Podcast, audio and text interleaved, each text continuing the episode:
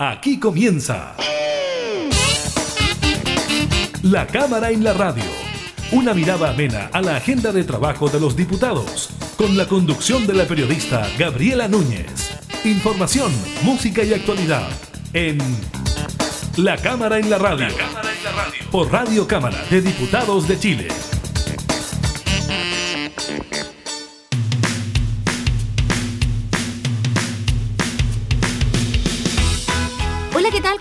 Bienvenidas y bienvenidos a un nuevo programa de la Cámara en la Radio. Estamos, como siempre, junto a ustedes entregando información legislativa y temas de actualidad. Hoy estaremos conversando con el diputado Karim Bianchi sobre un oficio enviado por él a la Cancillería, donde exige al gobierno norteamericano a no intervenir en determinaciones propias de Chile como el posible cuarto retiro del 10% de los ahorros previsionales, esto frente a las advertencias de las multinacionales.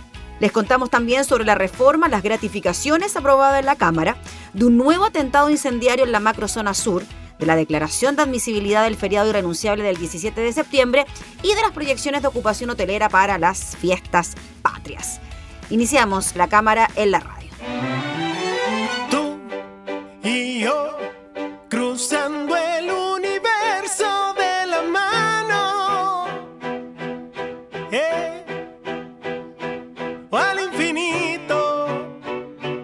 vamos flotando cerca del sol.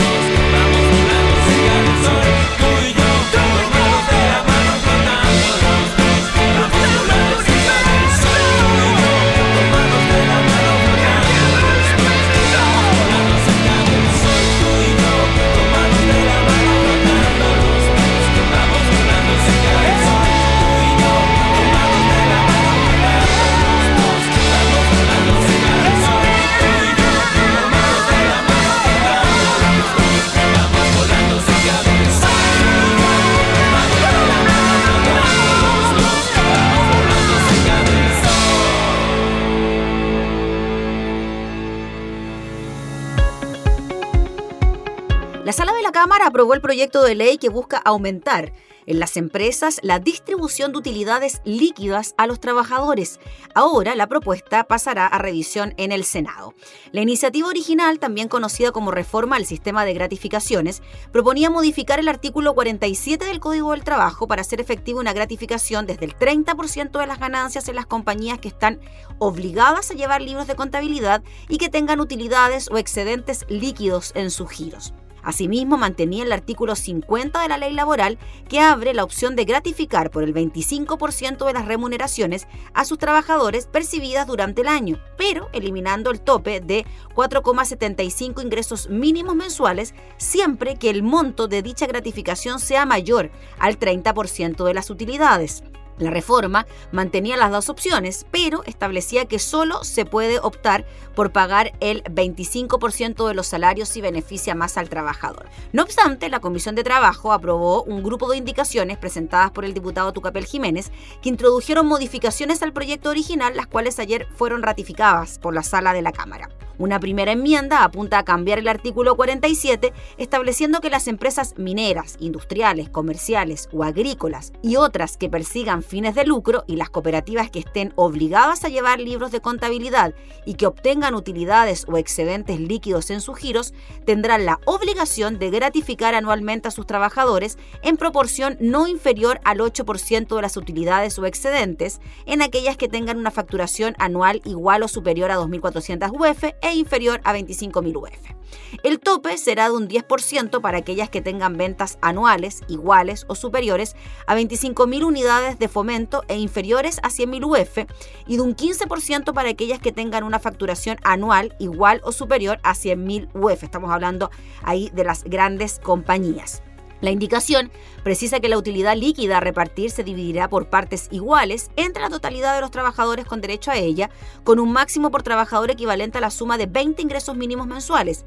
No aplicará esta obligación respecto del personal que esté dotado de facultades generales de administración, tales como gerentes o subgerentes. Las empresas con menos de dos años de operaciones registradas en el Servicio de Impuestos Internos solo estarán obligadas al pago señalado en el artículo 50. Según consigna el diario El Mercurio, también establece que para los efectos del pago de gratificaciones, el Servicio de Impuestos Internos determinará en la liquidación el monto de la utilidad líquida que deberá servir de base para el pago. Otra propuesta ratificada plantea que el empleador deberá abonar o pagar mensualmente a sus trabajadores el 25% de la remuneración de vengada por concepto de gratificación fija. Dichas sumas se imputarán a la gratificación variable establecida en el artículo 47.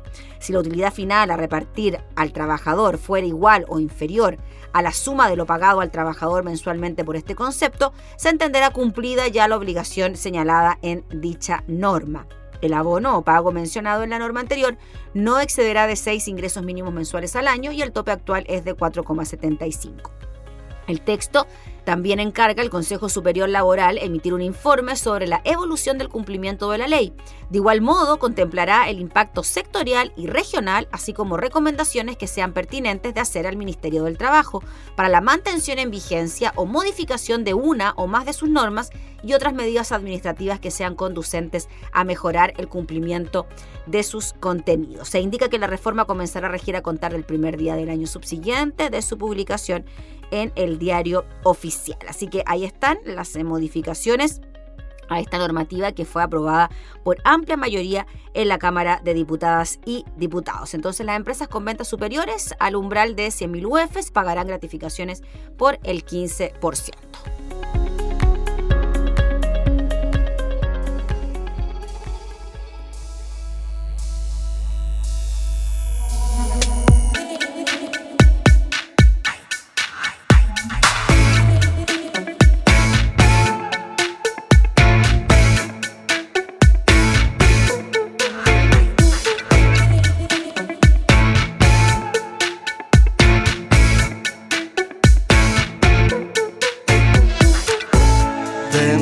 我爱。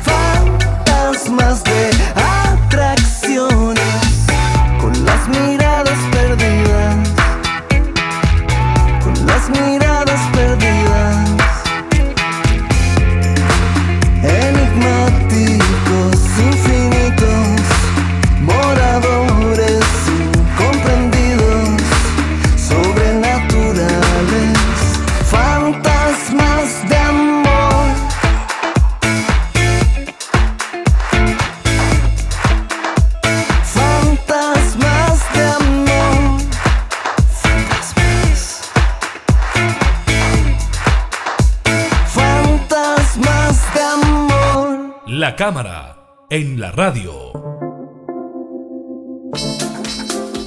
En medio de la tramitación del cuarto retiro del 10% de los ahorros previsionales, especie de intromisión por parte de Estados Unidos por eh, solicitar de alguna manera al Congreso no aprobar este proyecto de ley. Vamos a hablar de este tema, de lo que pasa también con el cuarto retiro que ya fue aprobado en general en la Comisión de Constitución con uno de los autores de este proyecto, el diputado Karim Bianchi. ¿Cómo está, diputado? Muchas gracias por recibirnos. Gracias a ustedes, Gabriela. Eh, mucho gusto de poder conversar temas que son tan hoy día eh, están en la palestra, están en, en- en- en- yo creo que en la visibilidad de toda la gente, de todos los medios, y que está la expectativa de, de cómo se va a resolver esto. Y claro, tiene componentes especiales, Mm. así como fue el primer retiro, el cuarto quizás también es uno de los más que genera más opinión en contrario.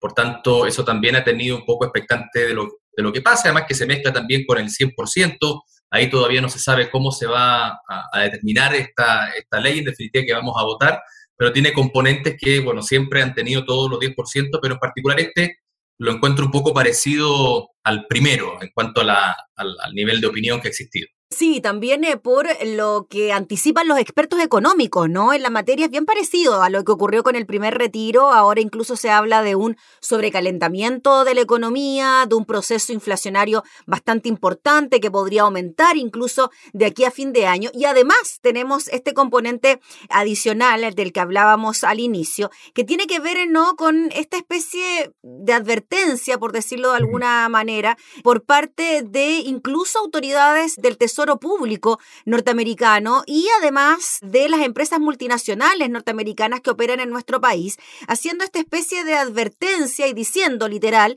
el Congreso socavará aún más a los chilenos, especialmente a las mujeres que están tratando de asegurar el futuro financiero de sus familias, instando a los miembros del Congreso a oponerse al cuarto retiro y a tomar acciones para fortalecer la seguridad y jubilación de los consumidores. Quería partir con eso, diputado, Sí, ¿Qué le pareció a usted esta especie de advertencia que se hace directamente al Congreso chileno por parte de organismos internacionales norteamericanos para oponerse a la medida?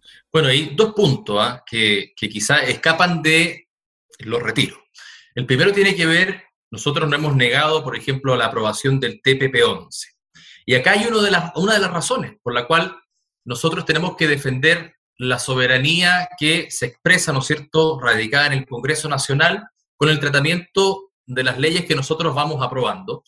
Eh, y por tanto, estas intromisiones serían más frecuentes o tendrían quizás mayor validez jurídica internacional de aprobarse un tratado como este. Por tanto, eh, yo siempre he sido contrario a blindar a las multinacionales de, eh, ciertas, eh, de, de ciertos privilegios, ¿no es cierto?, para poder eh, entrometerse en la soberanía, soberanía nacional.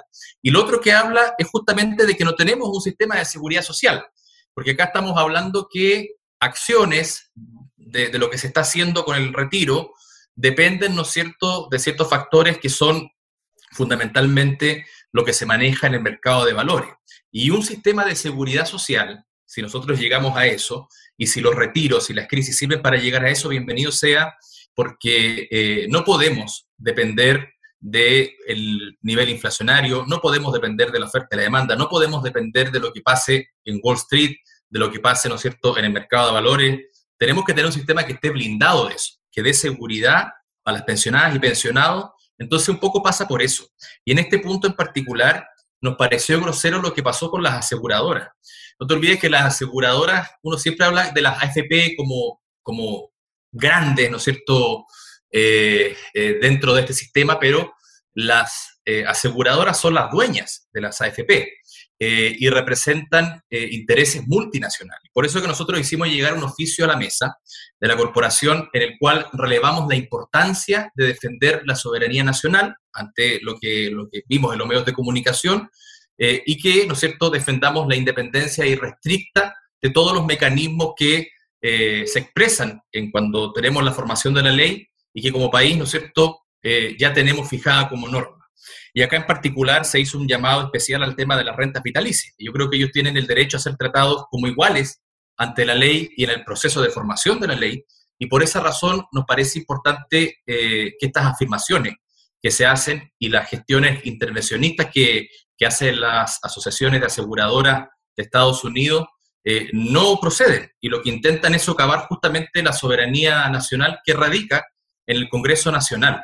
Por eso esa advertencia eh, de, estas multinacionales ante un país eh, grande como Estados Unidos nos parece que es una intromisión absolutamente indebida y ellos tienen que respetar que ellos están operando en nuestro país bajo la normativa que está y tienen que, ¿no cierto?, someterse a esa legislación y no puede, ¿no cierto?, utilizar estas herramientas para pasar a llevar eh, lo que nosotros estamos haciendo como trabajo, les guste o no les guste. Yo creo que cualquier país tiene que respetar que hay una legislación, eh, o cualquier, ¿no cierto?, multinacional tiene que respetar que hay una legislación y esa debe cumplirse. Y si acá, ¿no es cierto?, hubo un proceso legislativo en el cual se llegó a esto, que pasó por el Tribunal Constitucional, y llegamos al retiro, el tercero, y además que incluye nuestra, nuestro proyecto de renta vitalicia, guste o no guste, tendrán que respetarlo y tendrán que someterse a las condiciones que están fijadas por la ley en nuestro país. La preocupación especial entonces, diputado, de estas multinacionales radica en eso que usted nos indica, ¿no? Los posibles retiros que podrían existir por parte de quienes están afiliados a rentas vitalicias y así perjudicaría de alguna manera el patrimonio de las mismas aseguradoras expresadas también en el patrimonio de estas multinacionales. Obviamente que a ellos les importa eso, no, no, no, no le importan las pensiones de, la, de las mujeres, como hablaba de nuestro país, ni le importa, ¿no es cierto?, eh, que las pensiones sean mejores. Lo que le importa a ellos no tener pérdidas. Lo que le importa a ellos defender el negocio. Ninguna aseguradora va a ir a defender a las señoras eh, eh, que están pensionadas en nuestro país ante el gobierno norteamericano. Lo que están haciendo ellos es tratar que las condiciones contractuales con las cuales ellos fijaron estos contratos de renta vitalicia no sean modificados y, que la, que no sigamos legislando en torno a cambios que han estado durante tiempo en nuestro país y que, bueno, y que las crisis han llevado a este tipo de retiros, que tampoco es algo innovador en nuestro país. Hay, otros países que también han tenido que echar mano a, las reservas que tienen los pensionados porque cualquier ayuda estatal puede resultar insuficiente. Pasa que, que después se empiezan a tomar otras lecturas eh, y, las condiciones que, se fijan, por ejemplo, ahora, que son negativas, el, tema inflacionario, eso, eso también tiene que ver con, otras cosas. No solamente hay que culpar a los retiros, claro, va a haber un efecto en la economía. y va a haber un efecto en las pensiones, y ambos efectos no son positivos. Ahora, ¿qué alternativas planteamos? Porque eh, los especialistas hablan en un escenario que es el ideal, pero estamos en un escenario de la peor crisis que hemos tenido. Entonces, eh, en ese escenario, no podemos eh, poner en la balanza la inflación y quizás, ¿no es cierto?, la necesidad que puedan tener algunas personas, o simplemente la desconfianza de un sistema que ya socavó y que la gente entiende que puede eh, hacer algún emprendimiento o hacer algún arreglo de su casa o lo, o lo, que estime conveniente porque sintió que su derecho de propiedad y que esa administración la va a llevar mejor que lo que la podría tener en una FP. Por tanto, yo no sé cuántos retiros tienen que haber para que el gobierno haga un cambio al sistema previsional. O sea, cada vez que se discute un retiro, eh, pareciera que los especialistas, el gobierno, los ministros se acuerdan de que tenemos un sistema de pensiones que está, ¿no es cierto?, eh, en el Senado, en el cual no se le ha dado la urgencia para tramitar. Ese, ese modelo de, cambio de, pensión está obsoleto también. Lo, fue muy parecido a lo que hizo la presidenta Bachelet eh, en su momento, que no prosperó, ahora lo hace este gobierno, no ha prosperado, pero que solamente habla de perpetuar el sistema. Eh, este, este proyecto fue elaborado antes de los retiros. Entonces, yo creo que lo único que va a parar los retiros no van a ser ni los IFE, ni los apoyos del gobierno, no, no va a ser nada, sino que va a ser eh, cambio de modelo de pensión, donde la gente sepa que si va a sacar algo de sus fondos de pensión, eso va a hacer que tenga una pensión miserable y podría tener una pensión buena. Hoy día, con 10% o sin 10%, la gente sabe que la pensión va a ser miserable igual. Porque entre decir, mire, tengo una pensión de 190 o con retiros voy a llegar a una pensión de 150 o 160, no, yo prefiero sacarlo ahora y cubrir mi necesidad actual o simplemente hacer un emprendimiento como mucha gente ha tenido que reinventarse y compran mercadería y, ¿no es cierto? y, venden eh, a través de eh, de, redes sociales o hacen un negocio. Mm. Eh, por tanto, yo creo que la gente va siempre a privilegiar eso. Pero si nosotros no le damos una alternativa decirle, mire, usted realmente está perdiendo algo, la gente no va a detener, ¿no es cierto?, eh, el ímpetu de sacar ese 10%. Por otra parte, eh, la inflación y el nivel de precios es algo real. Ahora el presidente de la República pareciera que con el 10% se dio cuenta que los precios están subiendo. Entonces, señor presidente de la República, los precios están subiendo hace rato. Eh, materiales de construcción, eh, la alimentación, los elementos de limpieza, todas las, cosas de primera necesidad han subido de precio.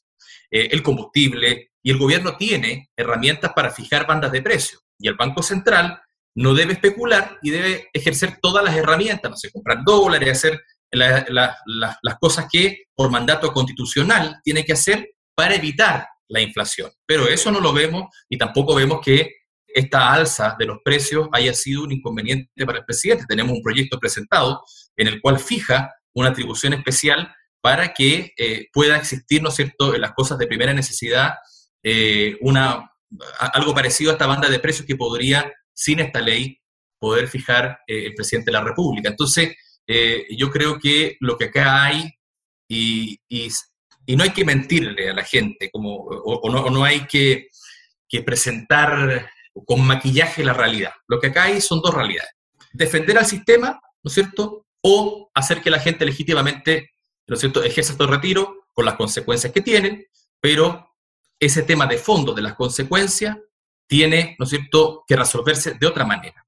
Y no tiene que ver con los 10%, tiene que ver con el cambio de sistema previsional y tiene que ver con que el gobierno ejerza todo, todas las herramientas posibles para detener una inflación que cualquier país que está en crisis también la va a tener. Pero acá eh, eh, no se ha hecho nada. Entonces, solamente culpar al 10% de efectos negativos en la economía me parece que, un poco agrava, agrava eh, el tono de la discusión y le quita legitimidad a los argumentos que se entregan porque si queremos entregar argumentos, son mucho más que el 10%. Usted como autor de este proyecto, uno de los autores de este proyecto de las mociones que se refundieron, así como lo han dicho otras voces, ¿no? Otras voces en el Parlamento, ¿usted lo que busca es el fin del sistema de pensiones directamente al sistema actual que tenemos y que de alguna manera retiro tras retiro, retiro tras retiro, se vayan sacando todos los fondos que tienen los chilenos en sus ahorros provisionales? Desde que quise ser candidato a diputado, quise que el sistema de AFP se eliminara el 10% nació, ¿no es cierto?, de algo que fue circunstancial y que es verdad, que ayuda al fin del sistema, porque hace que, ¿no es cierto?, colapse en, alguna otra manera el sistema. Eh, sí soy de la idea de que esto termine, pero ojalá que termine no, no, por, no por, esta, por, por esta debacle que se está produciendo con los 10%, sino que termine porque le demos a la gente una alternativa diferente. Entonces, yo creo que cuando nos vamos atrás de la pandemia y nos vamos, por ejemplo, al estallido social o muchos años para atrás, todos los gobiernos han de, una u otra manera influenciado a que este sistema se perpetúe y han cambiado las condiciones, no sé, los multifondos, el tema de las pérdidas, han hecho que el sistema funcione, la izquierda y la derecha, que el sistema funcione igual. Por tanto, acá este gobierno es uno más, nomás, de, de todos los que han trabajado para este sistema. Entonces, yo, eh, si cualquier cosa que ayude a que el sistema termine, pero no que termine porque yo quiero que quiebre la FP, yo no quiero que la FP quiebre, yo no, yo no quiero que esto termine por, por la mala, yo quiero que termine porque le entreguemos una herramienta a las personas. Para mí la FP puede continuar, pero como un elemento adicional en el cual quienes, por ejemplo, quieran realizar inversiones eh, en, ¿no cierto? en el mercado de capitales, puedan, ¿no cierto?, poner parte de su ahorro como lo hacen una EPB, una PB, ¿no cierto?, manejarse en un sistema de FP que además, eh, dentro de todo, rentan más o menos eh, mejor que, otros instrumentos bancarios. Entonces, yo creo que, que, el fin de la FP no es lo que uno busca, sino que lo que uno busca es que exista un sistema nuevo. Y ese sistema nuevo tiene, tiene digamos, algunos pilares fundamentales que, que, no tenemos que inventar nada, tenemos que cambiar la tasa de mortalidad, tenemos que hacer que las pérdidas, ¿no cierto?, no solamente sean de cargo al afiliado, tenemos que hacer que no solamente dependa de la capitalización individual, tenemos que hacer, eh, eh, ¿no es cierto?, que se acaben los multifondos, incorporar cuando la persona nace eh, un, un, ahorro para que esto pueda rentar en el tiempo. Entonces, hay elementos que, que ya están comprobados que mejoran el sistema de pensiones y eso hay que colocarlo, ¿no es cierto?, en práctica para que quienes quieran mantener este, este sistema FP lo puedan hacer como algo alternativo, pero eh, teniendo un sistema que realmente garantice seguridad social. Eh, y por eso que nosotros eh, hemos insistido en estos proyectos, porque además creo que, que, ni siquiera se puede poner en la balanza el IFE, como que el gobierno siempre saca bajo la manga un bono. Mm. Y ya nos dimos cuenta que bono que saque no va a parar esto, porque la desconfianza del sistema es tal que habiendo necesidad o no habiendo necesidad, la gente prefiere tener esos fondos eh, en, sus manos eh, y poder tener la libertad de invertirlo porque Chile no tiene un sistema de pensiones que, eh, que merezca a la gente. Y ese es el tema de fondo y yo creo que nosotros tenemos que, de las crisis, como esto es una crisis, tomar oportunidades. Y si esto sirve para cambiar lo que no pudo el estallido social, lo que no pudo los distintos gobiernos, bienvenido sea. Diputado, ¿usted entonces no cree, no confía en las declaraciones que dan los expertos económicos, por ejemplo, el presidente del Banco Central, otros? También he escuchado hoy día, por ejemplo, a David Bravo, que fue parte de la Comisión Bravo, que trató de modificar el sistema de pensión en el gobierno de la expresidenta Bachelet, que hablaban de las consecuencias nefastas para la economía nacional con este cuarto retiro, del sobrecalentamiento de la misma, de los brotes inflacionarios y que de aquí a diciembre podíamos tener un costo de la vida superior al que estamos teniendo en este momento. ¿Usted cree que la cosa no es tan así, que el panorama no es tan negro como se plantea? No, si, lo, si, lo, si los expertos tampoco no es que, no es que estén equivocados de todo, si, si no, no, nosotros también entendemos que, que hay efectos mm. y que tiene que ver con la oferta y la demanda que existe. Mm. Que, que, va a existir. Por la cantidad de dinero circulante, ¿no? Ese sería como el principal, el, la principal causa. Ahora, ahora también tienen que reconocer estos mismos que antes, ¿no es cierto?, auguraban lo mismo, que si no hubiese sido por los primeros retiros, la economía estaría en el suelo. O sea, en algún momento esta inyección de recursos fue la salvación. Hoy día esta inyección de recursos parece exagerada para ellos. Entonces, yo entiendo la visión de alguien que está opinando desde la academia y desde la comodidad, pero nosotros tenemos que sopesar elementos técnicos, pero también elementos de la realidad. Y hay una necesidad. Entonces, ellos fijan una opinión respecto de la perspectiva de un sistema instalado. Entonces, quienes queremos un cambio, miramos, ¿no es cierto?, la perspectiva desde una oportunidad para que esto, ¿no es cierto?, tome una modificación. Y ahí, ahí tomo, ¿no es cierto?, que esto puede ser el puntapié para un sistema de cambio de pensiones nuevo. Pero claro, si ellos eternizan a las FP, eternizan a las aseguradoras, sin duda que el negocio va a ser negativo porque eh, afecta a este sistema. Pero nosotros vamos más allá, no queremos este sistema. Entonces, si queremos cambiar el sistema, claro, estos argumentos pueden ser muy válidos, pero eh, bueno, si, lo, si nosotros, ¿no es cierto?, hacemos estas leyes, también tenemos que hacer cosas paralelas y que tengan que ver con poder eh, entregar alternativas. Ahora, el gobierno, cuando dice, mire, no sé, van a caer las pensiones, los fondos ahorrados. Bueno, el gobierno muy fácilmente puede, por un decreto, fijar, ¿no es cierto?, así como tiene el fondo E, que es menos riesgoso, fijar otro fondo, por ejemplo, que sea sin riesgo y garantizar que las personas eh, no sufran pérdida de sus pensiones. Entonces, existe la crítica, ¿no es cierto?, pero, pero desde la comodidad de defender al sistema. Pero no existe la crítica de decir, mira, ¿sabes qué? Bueno, nos vamos a meter en el sistema y vamos a, vamos a, hacer cambios. Entonces, eh, claro, no existe ninguna alternativa, entonces es como, vamos, más 10%, más 10% hasta que esto se acabe y los culpables sean otros, pero no hacen nada.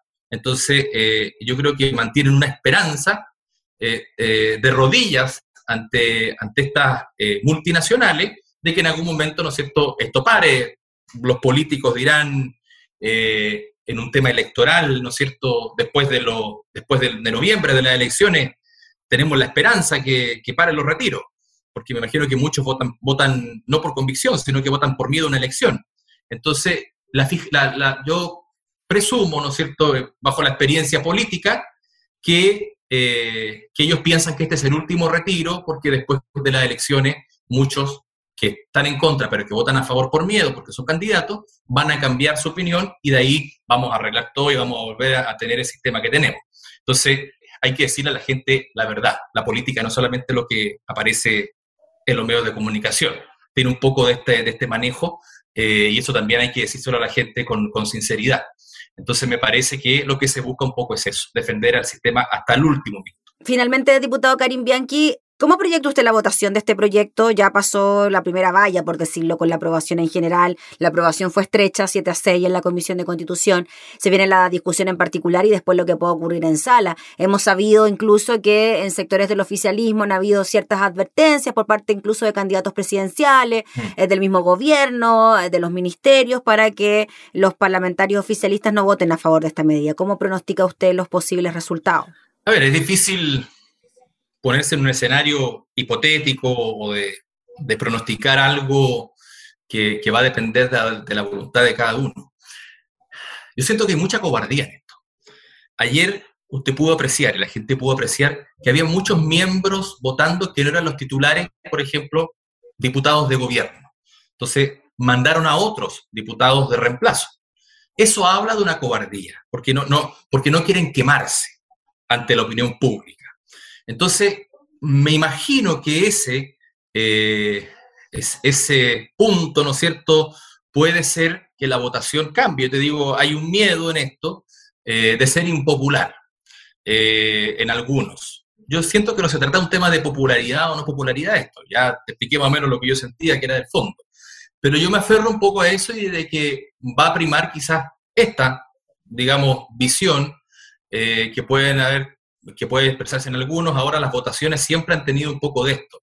Este es como, esto es como una serie o una novela que, tiene capítulos y, los protagonistas son más o menos los mismos, la dinámica es más o menos la misma, los invitados son los mismos, los argumentos son los mismos y el resultado termina siendo más o menos el mismo con distintos tintes, que a veces aparece como el antagonista el presidente, a veces aparece el Tribunal Constitucional, entonces siempre aparece como el malo al final y siempre aparece el que llega con el bono al final, entonces, más o menos es parecido. Yo creo que se va a dar el mismo escenario y finalmente va a terminar primando la necesidad que tiene la gente y el clamor que tiene la gente de esto, pero ojalá que esto no, sea, yo voy más, más, allá de eso, que ojalá esto no solamente sea un fin de popularidad, sino que realmente entendamos que este es un fin del sistema también, porque nos, nos lleva a eso, a, a tomar lecciones. Si hacemos todo y repetimos y repetimos y repetimos, es que no aprendemos nada de la crisis que no aprendemos nada de lo que está pasando.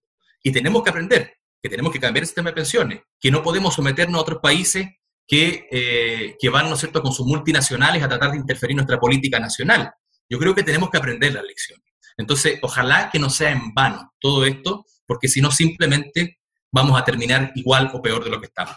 Muy bien, pues diputado Karim Bianchi, le agradecemos enormemente por el contacto y estaremos muy atentos a lo que pueda ocurrir con esta iniciativa en la Cámara de Diputadas y Diputados. Así que muchas gracias, que esté muy bien. Gracias a ustedes, eh, tengan muy buen día y esperemos que, lo que salga sea lo mejor para, el país y, y te reitero, que ojalá no solamente quedemos en esto, que vayamos a lo que realmente nos convocó en octubre, mm. nos convoca de hace rato, que son cambios profundos y que no tenemos que esperar un cambio de constitución para eso tenemos que trabajar pensando en la gente sin mirar la mano izquierda ni la mano derecha, mirando lo que tenemos hacia adelante. Muchas gracias, diputado, que esté muy bien. Gracias a ti. Era el diputado Karim Bianchi hablando entonces sobre la tramitación del cuarto retiro de los ahorros previsionales.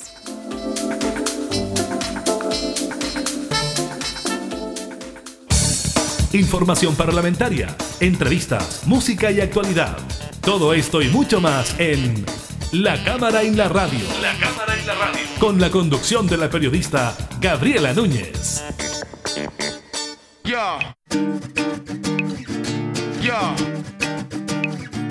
Yo. Yo. Deja la ventana abierta para que pueda tirar todas las cosas que sobran que se tienen que botar.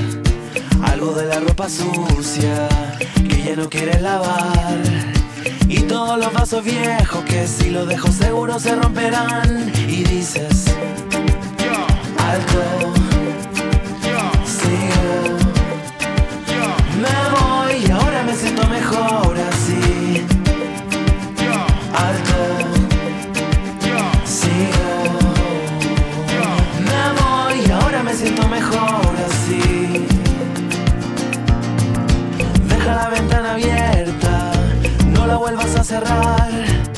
Que el viento se lleve todo lo que se tenga que llevar.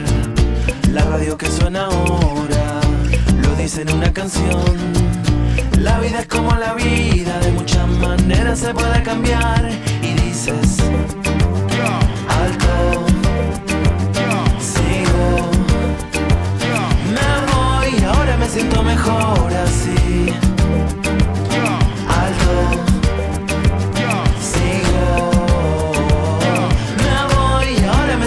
Mejor así. Y ahora me siento mejor así. Y ahora me siento mejor.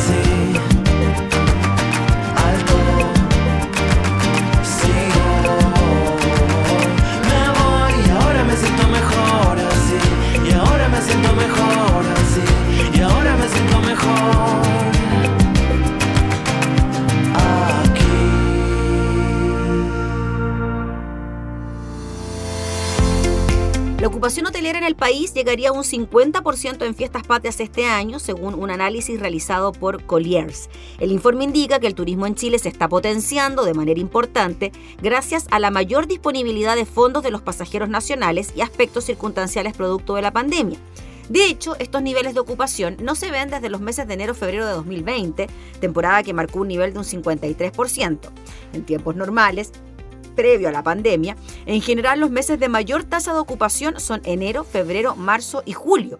Agregaron que en septiembre, en general, en años normales, el indicador varía entre un 42 y un 45%. En septiembre del 2019, prepandemia, fue de un 44,5 y en 2020, plena crisis sanitaria, fue de un 25,8%. Juan Pablo Amenábar, gerente del área de Multifamily y HTL de Colliers, manifestó sobre las cifras esperadas que las personas han valorado mucho viajar debido a la pandemia y a los extensos periodos de cuarentena. Esto sumado a que el gobierno ha entregado bonos y se ha abierto la posibilidad de retirar fondos de las AFP, lo que ha generado un drástico aumento del turismo nacional. El experto afirmó que durante las fiestas patrias se proyecta un gran incremento de la ocupación hotelera nacional, principalmente de regiones. Las personas tienen ganas de viajar y hoy más que nunca tienen los medios para hacerlo. Dado que las condiciones para viajar al extranjero son más inciertas, un alto porcentaje de chilenos está optando por vacacionar en el país. El Ejecutivo indicó que al analizar las tasas históricas de ocupación mensual de habitaciones de hoteles a nivel nacional, desde julio de 2016 a la fecha, podemos concluir que a junio de 2021 se alcanzaron los niveles normales de ocupación del periodo de los años anteriores a la pandemia, con una tasa de un 42% con un aumento en los últimos 12 meses. De esta manera, para septiembre se proyectó que la ocupación nacional será incluso superior a la registrada durante los años previos a la pandemia para estas fechas, llegando a un 50%. 30%. Los niveles de 50% esperados a nivel nacional durante septiembre permitirán una mejor recuperación del sector. En cuanto a las zonas demandadas, dijo que están siendo el sur del país y el litoral central. En algunos destinos ya no hay reservas disponibles para la semana del 13 de septiembre. Vacacionar en el país ofrece una mayor tranquilidad y seguridad, a diferencia de viajar al extranjero, donde hay destinos que exigen cuarentenas a la llegada y la obligación de permanecer en cuarentena al ingresar nuevamente en Chile. Sobre el impacto de la menor actividad en pandemia en el rubro hotelero, se aseguró que en los últimos dos años la industria ha visto un fuerte y negativo escenario, lo que ha desencadenado en una pausa en el desarrollo de nuevos proyectos para estos usos. Prueba de esto es que cadenas han congelado el desarrollo de algunos terrenos adquiridos para estos fines.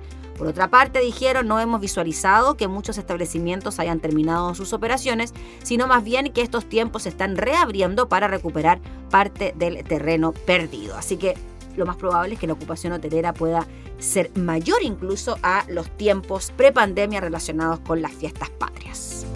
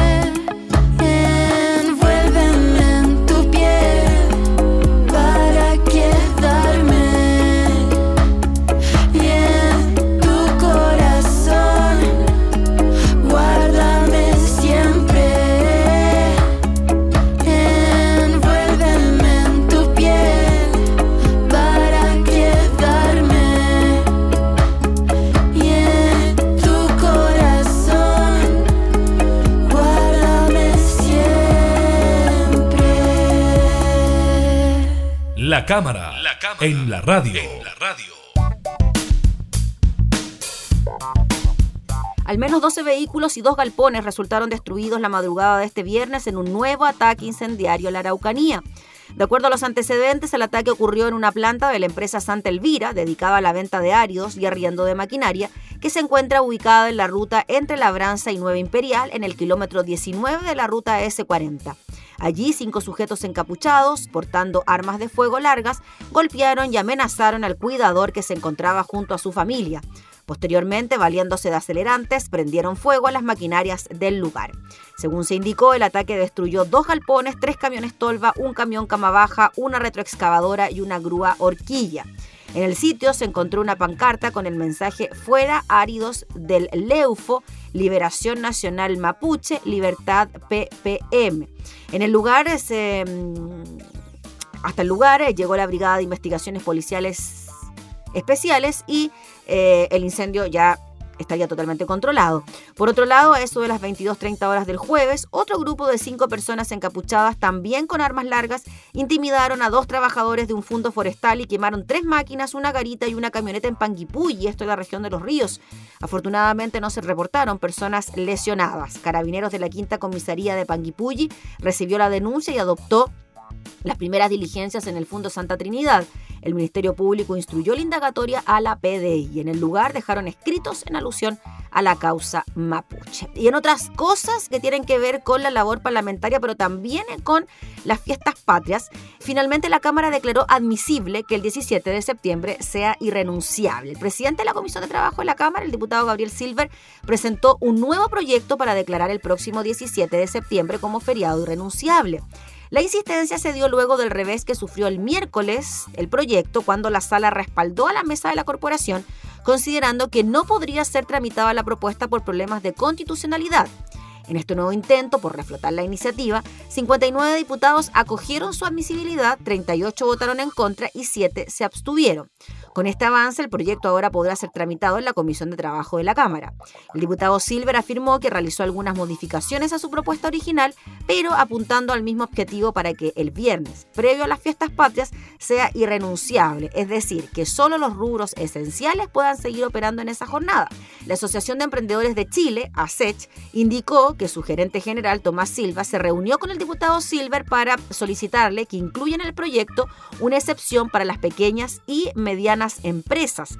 Esto ya que a juicio del gremio la medida sería perjudicial para los emprendedores del país.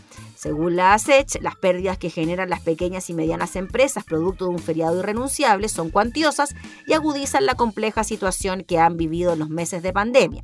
Estiman que un feriado en la economía puede impactar entre un CO2 a un punto del PIB, por eso la propuesta consiste en excluir a todas las empresas de menor tamaño de la condición de irrenunciable de este feriado para poder otorgarles la libertad de funcionar y generar ingresos en un periodo de alto movimiento. El viernes 17 de septiembre de 2021 actualmente sí figura como feriado, sin embargo no es irrenunciable. La legislación actual considera como feriados irrenunciables los días sábados 18 y el domingo 19 de septiembre. La ley 20.983, tramitada en el 2016, en el segundo gobierno de la expresidenta Michelle Bachelet, estipuló que se declara feriado el viernes 17 de septiembre cada vez que 18 y 19 de aquel año coincidan con un sábado y domingo respectivamente. Hoy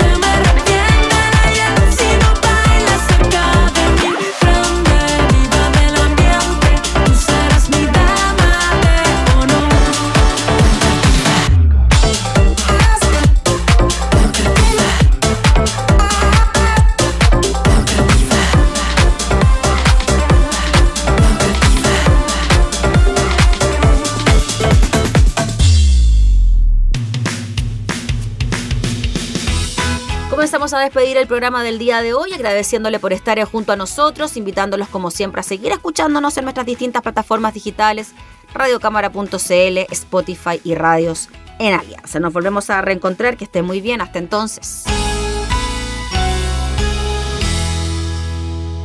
Hemos presentado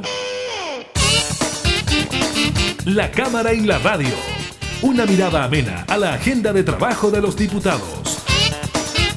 La Cámara en la Radio. Con la conducción de la periodista Gabriela Núñez. Información, música y actualidad. En Radio Cámara de Diputados de Chile. Acercando las leyes.